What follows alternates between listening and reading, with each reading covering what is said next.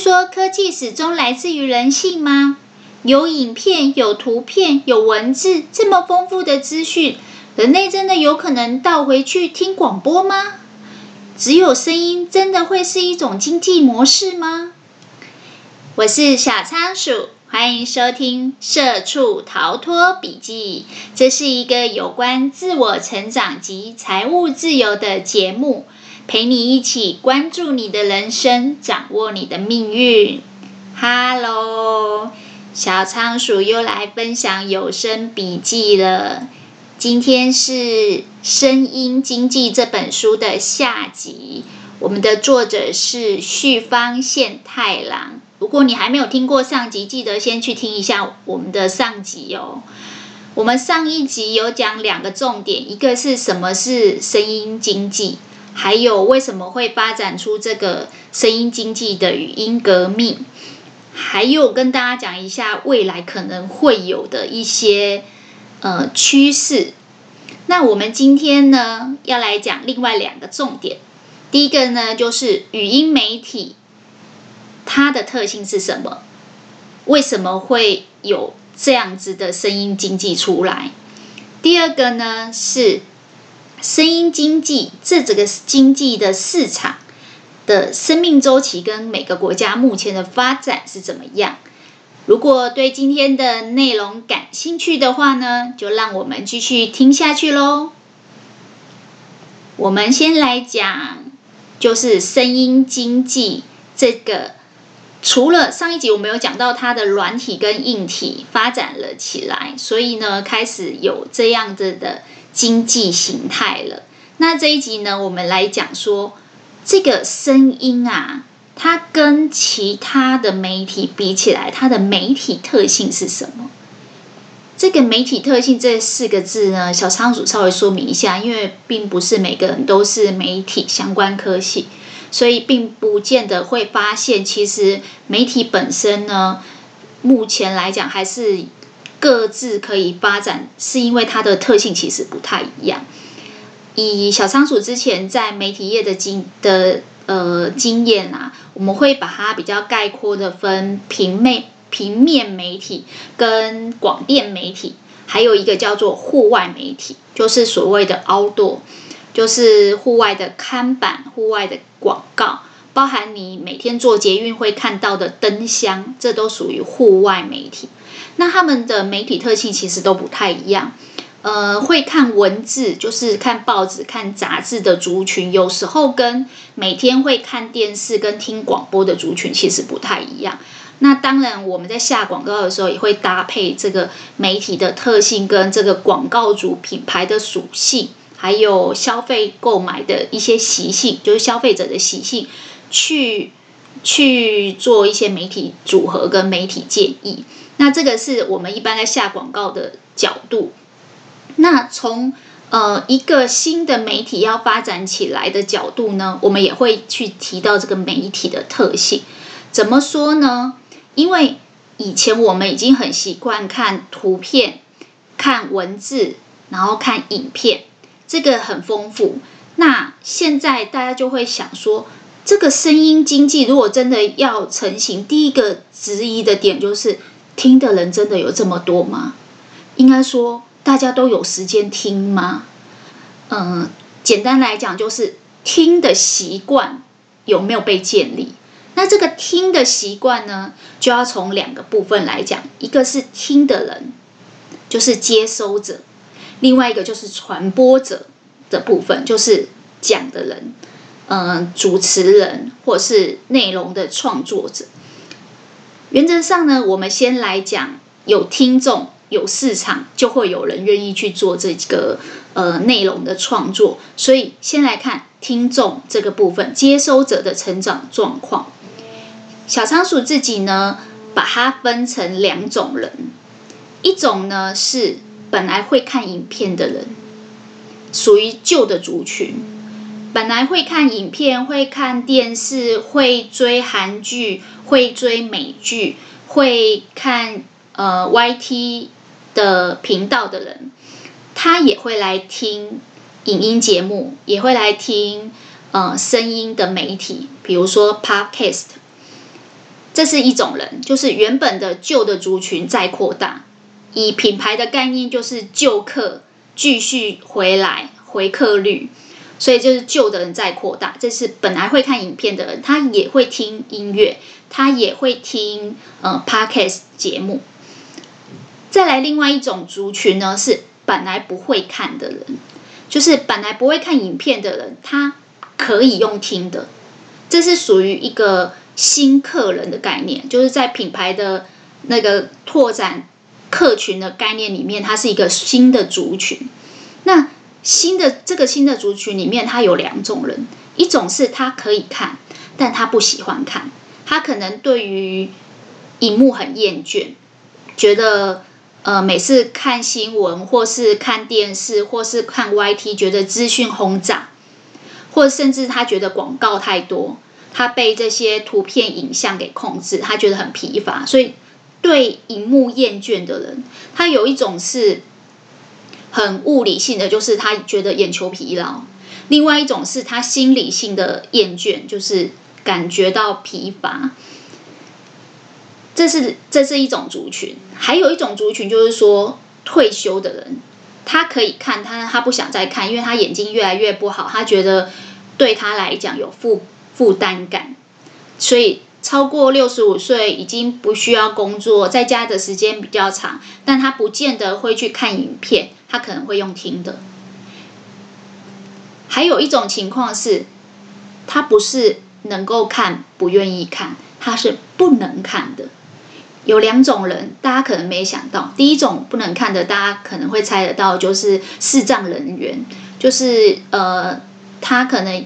视力的关系，所以不能看影片，也不能看文字。那也有可能他是因为家里没有 WiFi，他可能是住在乡下，所以他可能没有办法看。这是第一种人。还有一种人是大家都没想过的。我们现在看图片、看影片，甚至看文字。他其实要一个辨识能力，就是要看得懂字。所以小孩子牙牙学语，他可能可以看影片，但他可能不能看文字，他可能还看不懂，也辨识不了。这个时候，小孩子就是另外一个族新，完全全新的族群。所以老人就是退休的小孩，看一些童书啊，或是一些童话可以，可是他可能没有办法理解。那如果用说故事的形式用听的，他反而可以理解，因为他比较贴近他平常家人跟他互动的呃的方式，就是他可能还在听说读写的过程中，听跟说还是比较优势，然后还不会读读文字跟写文字的状态。还有一种就是视障的人，所以这个是属于一个新的族群。那除了旧的客人。继续回来看，就是以前会看影片的人，他现在会听 podcast。还有新的族群，刚才讲到的视障人员，还有退休族群，不喜欢花眼睛，就是视力变差了，或者是小孩，不管是老人、小孩、视障人员，这些新客人还是原本旧客人，其实这都是在人的族群上面做扩充。但在这本书里面，我觉得作者提到一个非常好的观点，是在时间上面的扩充。大家都只会想到什么样的族群去看，有没有那么多人去看？事实上，讲到听的时候呢，它的族群又更大了。为什么呢？这个声音经济跟语音的经济啊，最大的一个特别是它有两个特性，一个是它可以让你边做事情边听。有时候看需要比较多的专注力、跟思考能力、跟脑力，可是听不用。所以呢，作者这里用了一个名词叫“可处分时间”，也就是说，因为它可以边做事边听，所以有一个时间会增加，就是本来会看影片的人，在他不能看影片的时段，他会用听的。什么样的人呢？比如说，呃，做家事的人，他平常可能会看影片，可是他可能要家事做完以后坐在那里专心看。其实我觉得这个这个举一个最有趣的例子，就是我的爸妈，因为我妈妈她也很喜欢看连续剧，那她早期呢会看我们中文制作台湾的连续剧，后来会开始看韩剧。然后呢，她跟我说看韩剧呢，她一定要看中文配音。我说为什么？那个韩国人讲中文很奇怪，尤其是像什么东森啊，一些就是戏剧台，他都会帮他做中文配音。他说，因为对很多家庭主妇或者是职业妇女来讲，回到家，他在边做家事的时候，他其实是用耳朵在听。他是用耳朵听韩剧的剧情，尤其是那种韩剧家庭片，然后一次播一百集，其实有点像我们的民视，就是你就算出国一个月回来，你都还可以接得上剧情，因为它的剧情其实走得很慢，光从用听的，它其实就可以接续那个剧情，也可以理解，因为它剧情不会很复杂。那为什么一定要中文配音呢？因为它可以边折衣服边听，边洗碗稍微听，它不用那么专心，它不会像一般短的十六集那种韩剧这么烧脑，需要一直看字幕，然后跟着脑袋要跟着思考。他说不用，他只要用听的就行了。所以通常他在做家事的时候，他会选择看的是有中文配音的韩剧。那这个。其实这个媒体特性套用在影片跟声音就很明显，就是影片呢，比如说像呃 YT 的一个影片，时间再短，如果你没有办法盯着字幕，或是没有办法那个很专心的看的时候，很多人也会用听的，用听的去听那个 YouTube 的影片，但是前提是它要是中文，有时候会看到一些国外的影片，比如说韩国人的。呃，Vlog 啊，或者是日本的，你可能就只能听音乐，听它的背景音，没有办法看到它看到它的内容，是因为你必须因为不懂韩文，你就要看字幕。那要看字幕，你就要盯着荧幕，你要很专心。所以他在这里有讲到一个点，就是说，在过去这个影片我们可以处分的时间，就是我们眼球可以盯着荧幕的时间，只有上班、下班。顶多中午午休、吃饭时间，或是睡觉前。那像这一阵子呢，呃，疫情比较严重的时候，大家有些人居家办公就不需要通勤，不用通勤，他反而就没有那么多呃上班跟下班的这个中间通勤的时间，他反而就不看影片。那他这一这个作者里里面就有分析到说，那语音呢？他说语音的库存量和影片的库存量，它可以。处分的这个时间的库存啊，差了三倍，因为他可以边做边听，边做事情边听，所以他会有两种形态，就是说，如果你今天不太需要你在做的事情不太需要动脑，比如洗碗，或是洗衣服，或者是呃晒被子，因为它不太需要动脑，所以你这个时候你可以听一些有知识含量、含金量比较高的有声书，甚至是一些故事的 podcast。节目。那如果今天你需要做的事情是，比如说像小仓鼠在写作，需要动脑，需要思考，或是我在录制呃 podcast 节目这个过程中，我需要呃安静，那我可能只能听听音乐。他就说，在这个时候你会发现，听听的时间跟看的时间比较起来就差了三倍，然后呃听的时间又有分需不需要动脑的时间，诶。这样一听起来就觉得，哎，不但是人从原本会看的人变成也会听，后来又增加了新的族群，所以人已经有扩充了，在既有的人里面又有时间上的扩充跟成长，所以呢，它会变成是一种除了可以边做事边听以外，它还有一个特性，就是你可以利用。没有在盯着电视或是手机荧幕的这些空档的时间跟零碎的时间，那作者就在里面举例说，比如说你什么时间不能盯着荧幕？开车的时候，开车看荧幕很危险吧？我记得手机刚开始很蓬勃发展，常常新闻就会报，就是计程车司机在呃计程车里面架设荧幕，结果造成一些纠纷跟事故。因为可能他专心看影片，但是又在开车，有时候会发生一些交通意外。还有一种情况就是运动，也许如果你只是在一般家里室内的跑步机运动，这个时候你还可以看影片。但是如果你其实是在外面慢跑，或者是出去散步，或者是去跑马拉松，这个时候其实你会发现，尤其是美国人。都会戴耳机，他不会看影片，因为你在跑的过程中，在户外你没有办法一直看着手机荧幕，或是盯着 iPad 的荧幕，所以运动族群跟开车族群，还有刚才讲的家庭主妇，这样已经三个族群。小仓鼠自己观察，还有一些族群也会越来越多，比如说呢，比如说像现在的。呃，房价比较高，高房价的情况下，有一个趋势就是大家会往比较郊区或是外围，就是都市的外围去买房子。像台北市以前是北台北市、新北市，现在有些人会买桃园的房子，甚至林口的房子。这个高房价推升的一个最大的特色就是通勤时间变长，在移动的过程中，不管你是开车的、走路的，或是你是。搭捷运、搭机捷或是搭客运，你的通勤时间长，你在移动的过程中也会听一点什么来放松自己，或者是转移注意力，让你的通勤时间不会那么无聊。所以，通勤族群、开车族群、运动族群跟刚才的家庭主妇，哇，已经好几个族群。还有一个就是学生族群。其实，小仓鼠自己观察到这个 podcast 的的趋势是从学生开始的。就是之前去麦当劳，就是有时候去写文章啊，或是写作的时候，会发现很多学生耳朵上都挂一个白色的耳机。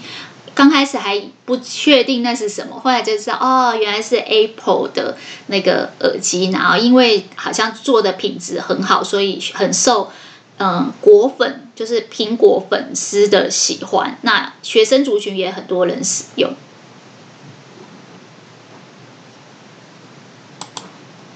所以你有没有发现，其实诶，除了原本会看影片的人，也会来听 Podcast。再来就是原本不看影片的老人、小孩，还有视障的人，也会来听 Podcast。在这增加了快要三倍的可以看，本来可以看影片，但是他现在不能看影片，比如说他在开车的这些人的时间。再增加了这三倍的可处分时间，其实整个呃声音经济的这个经济规模啊，真的是不容小觑。那小仓鼠自己的观察呢，从两个方向，这个是书上没有写，但是自己觉得两个趋势也会让这个声音经济它的市场规模成长。第一个是社会。另外一个是经济，在社会层面，就是我觉得家庭的组成的年龄跟人口数，就是我们现在，比如说以台湾来讲，是迈入高龄化社会，所以呢，高龄化的老人，像刚才讲，视力比较差、白内障的人口变多，其实比较起去盯着水管、脸书或者是电视的荧幕看，对他们来讲。听是一个比较友善的媒体，因为听可以让他们比较放松。第二个呢，就是家户人口的变变化。大家都知道，我们除了迈入高龄化社会，还有一个趋势就是渐渐进入了少子化的社会，所以家户的人口结构呢，从以前的大家庭变成比较小型的家庭。我记得在十几年前，大前研一他有一本书叫《一个人的经济》，他那时候就有预言，他说未来家户人口数变少以后，以前呢在卖场你常常会看到像家乐福或顶好，他会做大包装的批发价，然后东西呢是比较便宜的。所以大家可能会去像好事多或者是家乐福这种美式卖场一次购足，然后比较划算。但其实大前研一在十多年前就有预言说，以后会迈入人口比较少的少子化社会，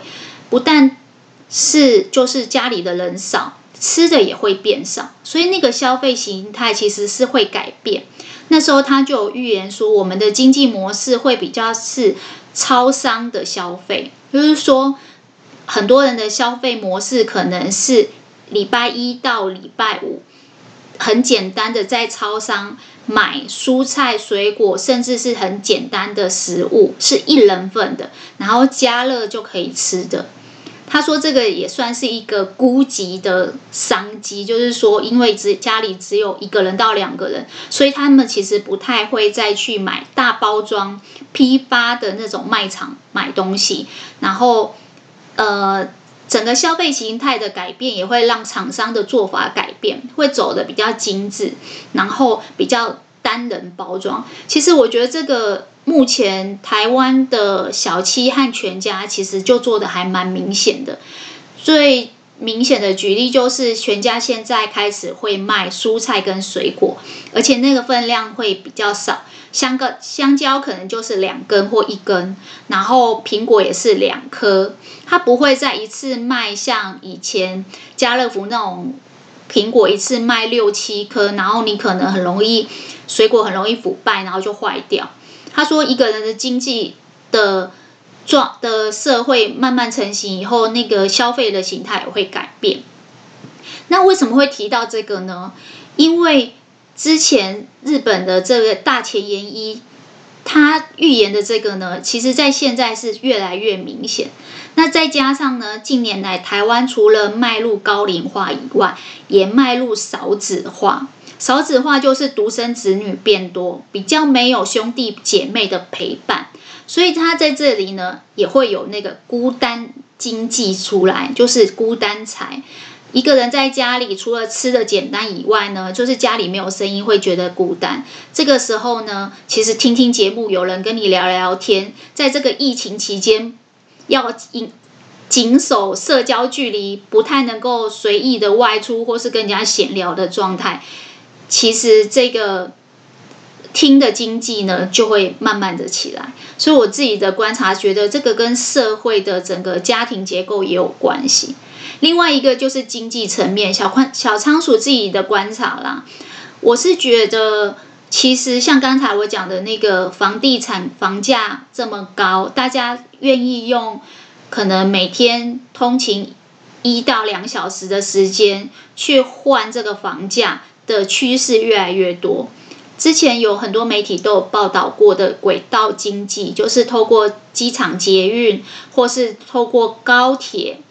来做通勤，不管是通勤、坐车、开车或是走路，这些都会让就是听的习惯养成。走路倒是不一定会，但是通勤时间只要超过一个小时，大家就会想要听一点音乐或是听一些节目。然后呢，除了这个房地产以外，小仓鼠自己也有发现，还有一个东西叫做海外工作机会。因为台湾这几年除了少子化跟高龄以外啊，还有一个就是低薪，在国内的薪水就是无法提升的状态下，其实有很多人会去海外工作。那往返台湾跟大陆两岸之间的薪水比较高的工作，也会越来越受。台湾人的青睐，所以简单来讲，在两岸之间通勤的人口也是变多。那除了通勤去桃园、林口这个一两个小时以外，其实两岸之间的通勤，它就会有更多的人是坐飞机，长时间在旅途过程，在候机，在等。等着要上机或是下机或是等行李的过程，这个过程也会让很多人觉得，诶，可以来听一点什么。因为 Podcast 有一个特色是它可以离线下载，所以即便你在飞机上没有网络的状态，你不能看影片，但是你下载了声音档以后，你是可以慢慢聆听的。所以这也是为什么小仓鼠自己观察，在大陆有一些。呃，说书和有声书的频道现在越来越热热门发展，我觉得这也是一个趋势，分享给大家。那我们刚才有讨论到，就是这个语音媒体的这个特性，让我们的听的习惯开始建立了。除了接收者的习惯，就是听的人变多了，还有一个特色是传播的人也变多了。传播了，在这个书中，他是叫他传播者。就是说的人也开始爆炸性的成长。那在这里面呢，它有三个方向：一个是制作方式，一个是制作的人，另外一个是制作的内容。第一个呢，制作方式来讲，其实我想这个大家应该都可以想象得到，就是它的入手比较容易，门槛比较低。因为门槛比较低，所以愿意来制作节目的人内容创作者就会变多，因为它不像影片需要去制作、需要去编辑，甚至要后置，所以这个时间缩小以后，其实愿意投入呃精力去制作这个 podcast 的人就变多了。第二个就是他不需要去有太特殊的器材，甚至有些人是用手机去录音。当然，那个有时候会有一些工程品质跟噪音的问题。不过，其实现在的呃麦克风也不贵，所以如果有兴趣的，其实投资一支好的指向性麦克风，我觉得是还蛮有必要的。还有一点就是，它不需要露脸。所以呢，你不用整理你的仪容，甚至你不用化妆，呃，穿着睡衣在家里你就可以录音了。还有，你也不用整理你的环境，因为它不像是 Vlog 或者是像是影片，需要有一个美美的背景跟环境去做拍摄。那它跟文字的部落格或者是那个呃，我们之前很流行这种部落客。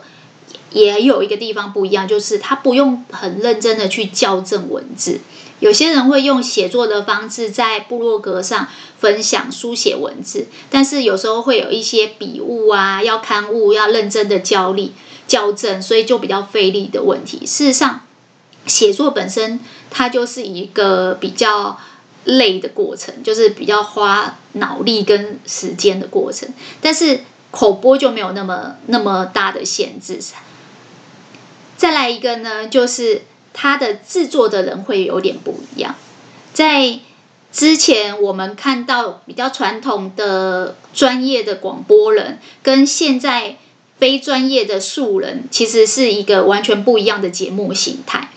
然后，呃，在日本这本书的书的作者有说，在日本一个蛮大的趋势就是一第一波是很多人气的网红，他可能原本在。呃，YT 就有频道，或是他原本在部落格就有经营文字的频道，然后他们把这个 Podcast 当成语音的部落格，就是语音版的部落格，或是语音版的 YT，所以呢，这些网红就会移来这边，增加触及率。另外一批人呢，是在日本的第二个风潮，就是一般的素人。一般的职业妇女或是一般的民众，他自己来做这个 podcast。在这里面呢，其实我觉得作者有点到一个点，还蛮有趣的趣的，就是说，他说有一群人是属于很专业，但是他之前没有经营呃 YT 或者是部落格。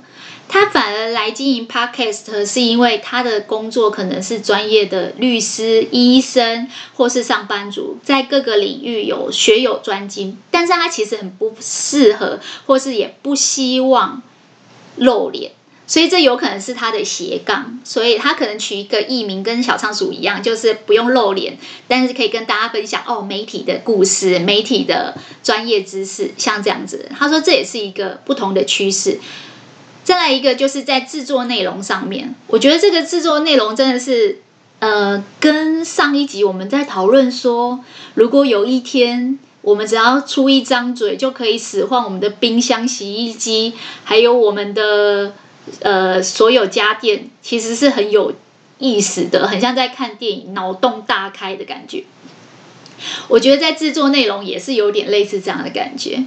他说呢，这个。Podcast 有可能会变成 FB 或是 Line 那些直播主或团购主的直播的延伸，就是以前他可能在 FB 直播，他后来会跑到 Podcast 直播，所以你可能也要准时收听晚上九点的 Podcast 最新上档的节目，因为你要抢你的私募鱼之类的。我觉得这个还蛮有意思的。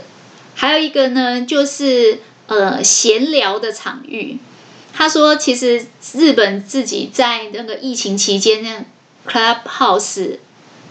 突然很热门。以前日本人其实比较不会听这一类的媒体，但是可能疫情期间，就是大家都足不出户，不能出去，而且也不能碰到朋友，所以就会来听 Clubhouse。那在里面也很多人觉得，哎，听人家闲聊也蛮有趣的。重点是。”有一些有趣的人开始冒出来了，那也引起了大家的注意。还有一群人会来制作节目，除了就是这个直播组跟团购组以外，就是原本就是从事媒体的人，一般媒体或者新闻的从业媒体，甚至是原本就在 YT 上的一些网红会来加入，他可能是比较专业性质的广播节目的延伸。在内容方面，除了有这些人会跨足到。Podcast 或者是这个语音的媒体以外呢，他作者有说到，他会变成多一个功能，就是他制作的这些声音的节目里面，可能会变成一个有点类似线上学习平台的角色。比如说想学英文的啊，或者是想看书没有时间看的，像有声书、说书的节目会变多。我觉得最有趣的是，那个作者预言说。以后可能会有语音食谱，哎，我觉得我还蛮需要的，因为小仓鼠也是那个烹饪苦手，就是常常要看很多的食谱。以前的确都是看 YT，但有时候 YT 就是它会有一些画面，但是你可能在煮饭的过程中，你要注意力要放在你的锅子，又要再放在你的那个荧幕上面，其实有时候。很焦虑，这样。那他这里有讲说，哎，以后可能会有类似语音助理帮你念食谱，然后告诉你，你只要跟着这个食谱的步骤用听的，你就边做。比如打蛋打到起泡啊，打到什么程度，你就跟着他做。哎，这个我觉得还蛮期待的。这个跟上一集我们讲到那个去旅游的时候，它可能会在你的耳边做即时翻译，这两个功能就是美食跟旅游。我觉得如果真的已经蓬勃发展，而且有很多 content，就是很多的内容创作者去做这样的东西的话，其实对我们喜欢美食跟旅游的爱好者，应该是一大福音。因为其实有时候。我们去旅行的时候，要拿着那个手机萤幕，然后 WiFi 不是很好的时候，其实也是蛮伤脑筋的。他这边讲到蛮多的，就是未来有可能延伸去做的一些节目，我想应该也是提供一个幻想给大家，让大家知道说未来有可能变成怎么样。那我们今天呢，节目的另外一个主题呢，是讨论到说，那这个声音经济现在的市场大概是怎么样？原则上呢，以一个市场的生命周期来讲呢，这个声音经济比起以前的影片的经济呢，还是在一个成长的周期。因为以前的影片其实也有经历过，就是说，呃，你只要影片的内容做得不错，基本上就有还蛮多人来点阅跟收看。可是到现在，其实已经变得非常的红海，然后非常的竞争，已经不是你是一一般的制作影片就可以了。我之前听一些朋友有分享到，就是说像现在的网红都还要再加入经纪公司，甚至要找很多的后制团队，才有办法一起包装，然后去把整个。他们的平台经营起来，包含他们可能要去找团购、找广告，然后他们在标题跟缩图啊的很多竞争上面都非常的就是激烈，然后就是可能只是为了争取比较多的人，比较容易去获得观众的青睐，或是去点阅。所以，其实，在声音的市场，呃，在影片的市场，其实已经很激烈，已经是红海了。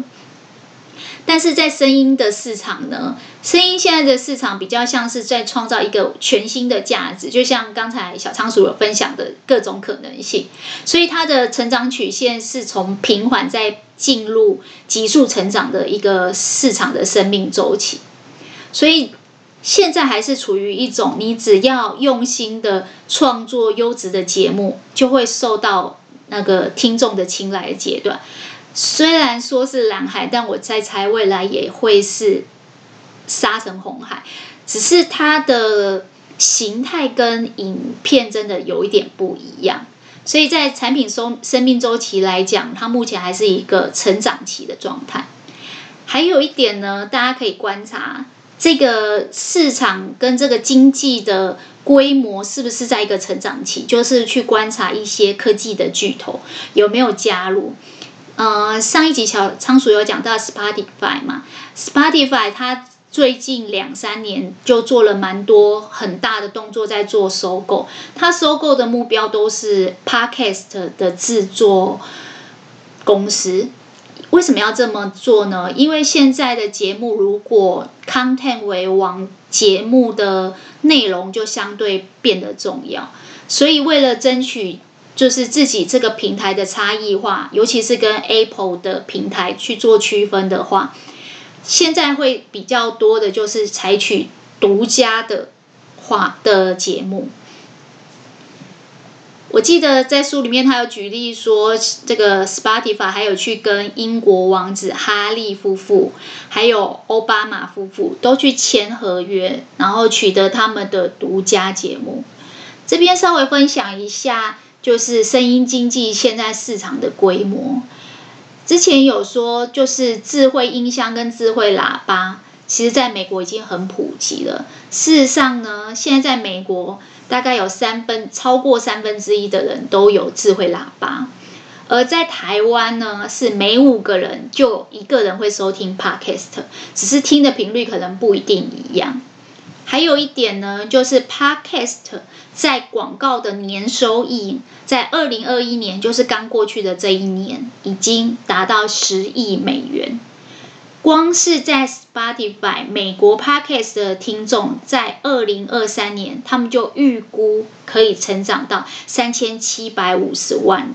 三千七百五十万是一个什么概念？台湾如果有两千多人的话，就是一个台湾这么多的人都在美国听 Spotify 的 Podcast，不是只有在美国，是利用 Spotify，所以光这个平台，他们就预估有三千多人的商机。在日本的语音其实跟美国比起来还是稍微慢一点，但是事实上，在二零一九年到二零二零年也已经成长了两倍之多。他们也是预估在二零二五年会有四百二十亿的那个日元的商机。所以其实这样子你可以发现，因为整个市场的生命周期走在一个成长急速拉升的状态。所以很多的科技巨头现在都开始抢进这个新的市场，这样你就可以知道为什么小仓鼠会跟大家说《生意经济》这本书，搞不好是让我们提早见证、提早预言，知道说我们会从手机变耳机的年代，就是我们会从眼睛变耳朵，这很很神奇。那这边呢，稍微跟大家。呃，简单的分享一下每个国家的市场发展，因为其实台湾目前的发展状态不敢说非常快，但是我自己的感觉是，呃，也是慢慢有拉升，那个成长速度有一个蛮快速的学习曲线出现。因为其实在，在呃美国跟中国这两个地方，目前的市场发展状态。比起日本跟台湾还是比较快，原因是因为日本真的是，呃，美国真的是土地比较大，所以很多人都知道美国。我们如果看那个美剧，他们常常在公路旅行，那个路很大又很直，很无聊。所以记不记得小仓鼠之前有讲过，就是他们因为这样子开车无聊，还要买奶昔来喝。如果不记得，可以去听那个有一集是什么？呃，你要如何衡量你的人生？那一集有在讲说他们怎么试掉说奶昔的销售量。其实这那里面也有讲到说，其实在美国开车族最怕的就是无聊，因为他们的路又大又直。那所以他们非常呃发达的就是广播，一直以来广播都很容易创造明星。那其实美国也是一个比较口语文化的的民族，怎么说呢？美国有很红的就是脱口秀，还有一些呃演讲都是口语化的。比起来，日本在这本书这个作者就有说，他觉得他们日本比较像是书写文化，而不像英国或美国的这种脱口秀跟广告明星这么多。感觉日本是比较偏视觉，比较注重字幕跟后制的。所以呢，比较多时候他们流行的可能是畅销的作家，好像我们知道什么村上春树，或者是我刚才讲的大前研一。这一类的作家，或者是动漫迷、漫画家这一块比较蓬勃发展。所以比较之下，日本人可能因为这个书写文化的关系，所以对于这个 podcast 的呃成长速度就比较慢。那他在这里面有讲到中国。他说：“中国其实现在的说书的文化也是非常兴盛。他要举例三个频道：喜马拉雅、荔枝 FM 跟蜻蜓 FM。我想有往返两岸在通勤工作的很多工作者，应该会知道这几个平台，因为他们现在也是开始推订阅跟付费的普及化，然后也开始跟连锁品牌，比如说像星巴克。”去做合作，你知道他跟星巴克怎么合作吗？我觉得蛮有趣的。这个书看完，我马上就跟我先生就是讨论。我说：“哎，下次我们也可以来想这样子的合作模式。”他们就是你买星巴克的时候，他会在杯子上面印一个 QR code，你扫描 QR code 就可以去听他们的节目，可能是荔枝，可能是喜马拉雅，然后里面会有一些说书的那个内容可以给你挑。那这个概念有点像什么？早期台湾的美而美豆浆上面也会有印笑话一则，所以你有没有发现，以前是文字，以前是在豆浆上面，就是会印笑话，在豆浆的那个薄膜上面，听不懂我在说什么的，一定是年轻人。好啦，有小仓鼠又不小心透露年纪了。那现在呢？已经不会在星巴克上面印笑话了，它会在星巴克的杯子上面印 QR code，让你可以拿到通关密码，然后可以上去听。这也是一个蛮有意思的，呃，这算异业合作，但是我觉得也可以看得出来，美国跟中国这个声音的经济的市场已经非常非常的蓬勃发展了。反观我们台湾跟日本呢，相对就比较慢。那日本像刚才有讲过，就是他们在 Clubhouse 的时候，就是在疫情期间，那 Clubhouse 有一个风潮，其实那时候他们的声音这一块算是有慢慢的起来。但是呢，嗯，台湾的话呢，我目前还在观察台台湾的 Podcast 的听众族群到底在哪里。不过呢，一样跟刚才一样，分享一下小仓鼠自己的观察，因为毕竟也是二十几年的媒体人。小仓鼠自己的观察是，呃，两个点，一个是物极必反，就是呢，呃，在过去大概有快五年的时间，是一个眼球爆炸的年代，所有的平台都在争取你的眼球。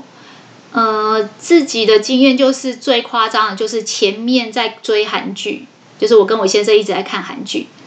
的同时，我手边还带着一台小的 iPad，可能在滑脸书，可能在线上购物。其实有时候真的还蛮多时候是，我是用耳朵在听我的韩剧，然后我用就是眼睛在看我的可能我想要买的东西，呃。上网购物，或者是在做一些事情，但是这个眼球禁足的过程，其实我觉得近五年来最常跟朋友们讨论的话题是视力衰退，就是嗯，两边都是用眼睛，就是久而久之眼睛真的会越来越不好，所以小仓鼠觉得这是一个物极必反的趋势，就是当大家眼球疲劳以后。开始慢慢会转而用耳朵，或是用其他的方式让自己去吸收资讯，但是又不要让自己那么的呃疲劳，这是第一个。第二个就是我觉得这也反映现在人的资讯焦虑。我自己的妹妹有跟我分享到说，她最近就是有订 Netflix，但是呢，她有考虑要退订。那我问他为什么，他跟我说，因为他觉得追剧跟上网购物这两件事情，他开始有一点点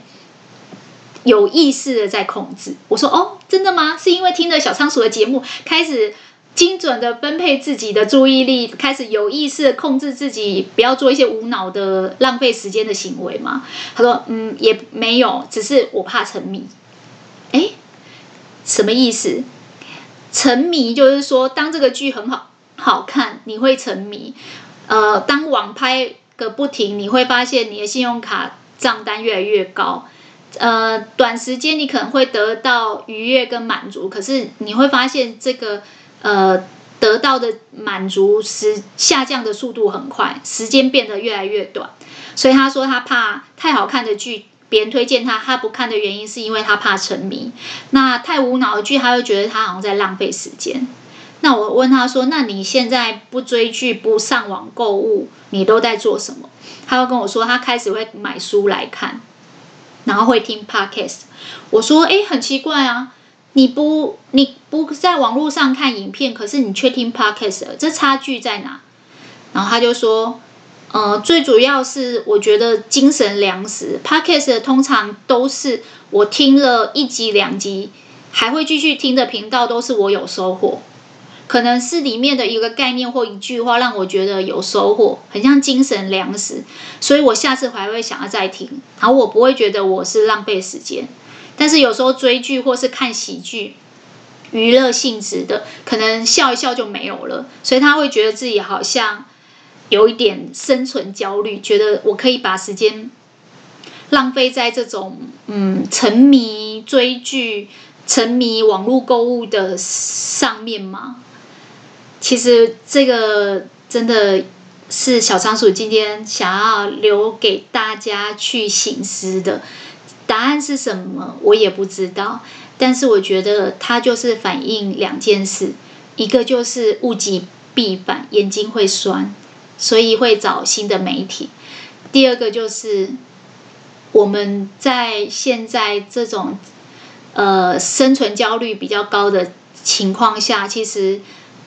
会慢慢去找一些不那么奶头乐。今天之前小仓鼠有讲过这个奶头乐的概念，就是说那么快速得到娱乐，可是那么空虚，那么快速让你觉得空虚的呃娱乐媒体。可能不再这么受青睐，因为大家对于未来的世界感到焦虑的时候，就会开始比较注重一些知识型的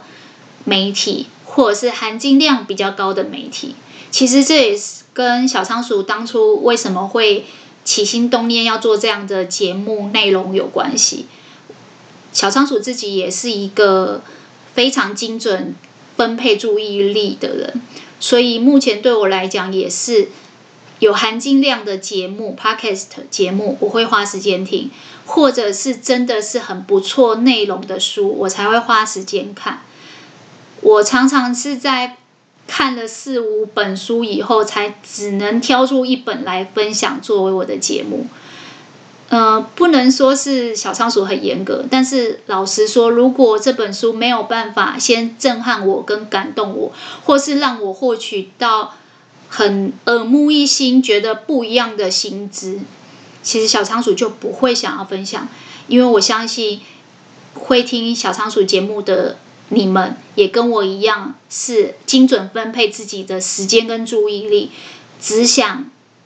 听。被严选、被过滤过、含金量高的资讯，而不是呃哈哈哈笑完就没有的东西。但我也不是说聊天性质不好，但是就是我觉得现在人的焦虑必须要靠比较扎实的精神粮食，才有办法去弥弥平跟去填满。而不是用一些很空虚的网络购物或是追剧可以去填满。好啦，总结一下今天的笔记呢。今天的笔记我们讨论到语音的媒体如何改变我们的听的习惯，让我们的族群扩大，甚至让我们听的时间也变多。另外一个部分呢，我们也讨论到声音经济这本书里面有讨论到的是这个市场。的生命周期是在成长期，还有每一个比较有名的科技巨头都争相抢进这个新的市场，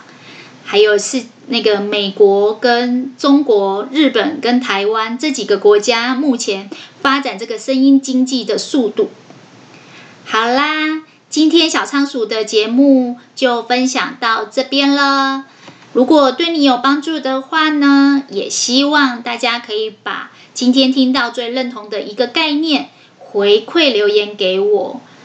然后呢，你也可以讲一下你自己的收听习惯，一周听几次，或者是你都什么时候听？通常你在听小仓鼠节目的时候，你都一边在做些什么呢？呃，持续的留言可以让小仓鼠持续的创作优质的节目内容，分享更丰富的笔记给大家喽。那就今天这样喽，拜拜。